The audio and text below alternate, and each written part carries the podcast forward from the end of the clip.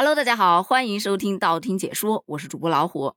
相信大家最近都有关注到，二零二二年的毕业季是异常的艰难。这今年的毕业生规模预计有一千零七十六万人，创了历史新高啊！有的还在担心，哎呦，这怎么能找到心仪的工作呀？而有的已经开始卷起来了。这第一个卷的特别厉害的点儿，那就是简历。他们解锁了简历的新玩法。我们今天就来聊一聊，他们这一届的简历到底有多卷。说到简历啊，顾名思义啊，就是对个人的学历、经历、特长、爱好以及其他有关的一些情况，用作简明扼要的书面介绍。注意了，是书面介绍。然而，书面已经满足不了这届零零后了，他们已经开始制作说明书式的简介了。就问你见过吗？这一张简历啊。他分别介绍了应聘者的脑部、嘴部、心脏、手部等个性的功能。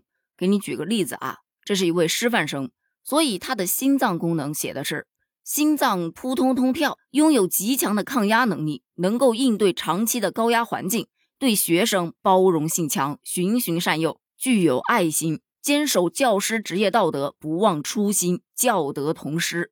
手部的功能呢，就是。熟练掌握黑板板书的笔法，笔记优美清晰，能配合脑部完成各种高效作业。特长是钢琴、书法、绘画等，能熟练的操作电脑，有利于信息化的教学。本身这种功能性的展示就已经很有个性了。然后在最后呢，加了一个开机方式，月薪六千即可启动。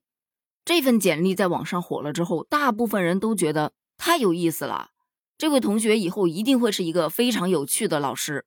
不得不说呢，确实是挺有创新意识的。但说到创新，作为一个互联网时代的求职者，怎么能没有短视频呢？所以呀，零零后的毕业生们，他们就把短视频和简历结合到一起，就解锁了视频简历的新玩法。对于他们而言，用短视频的形式去传达信息，远比用文字来的更有趣味一些。你想想。普通的书面简介，你只能看到他的文字功底，但短视频简历就不一样了，它可以非常清晰地展现求职者的气质、语言修养、想象力以及创意等等等等，确实是一种更能凸显个性的方式。有的同学啊，就特别的正经，简简单单的介绍自己的基本情况，包括自己的特长、爱好等等的。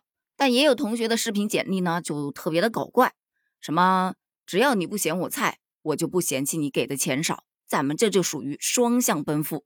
就说会在视频当中加上一些小段子啊，还有的以讲评书的方式去介绍自己，反正就五花八门吧，各有各的特色。而针对于视频简历啊，有的表示求求了，别卷了，不是所有人都喜欢拍短视频，也不是所有人都会剪辑短视频的。也有人表示质疑啊，这 HR 现在变成了视频审核岗位，还是那句话。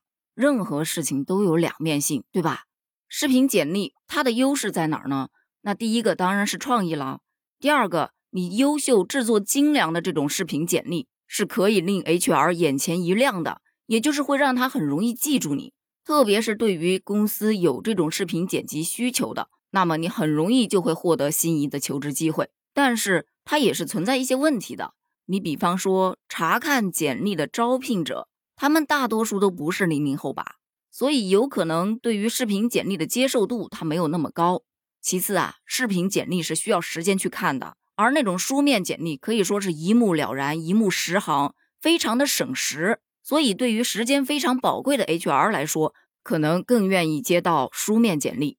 那还有一点就是，不是所有的岗位或者所有的行业都需要你去掌握视频剪辑或者制作的能力啊。那么这个附加的技能可能会让别人觉得花里胡哨呢。